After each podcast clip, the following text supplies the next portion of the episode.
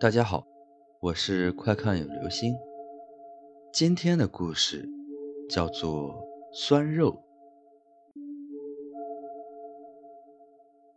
求你们放过我吧，我一大把年纪了，肉也是酸的了，不好吃啊。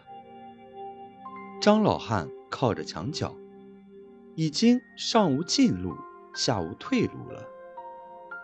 两只厉鬼一步。一步的逼过来，肉是酸的。男鬼一把抓过张老汉的手，狠狠地咬下一块肉。张老汉一声惨叫：“那男鬼嚼啊嚼啊，吐，噗的，把张老汉的肉吐了出来。我去，真是酸的！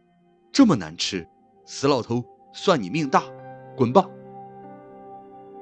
张老汉得获大势，在地上磕了几十个响头，少了一块肉，总比没了老命好吧？他正要离开，另一个女鬼尖叫一声：“站住！”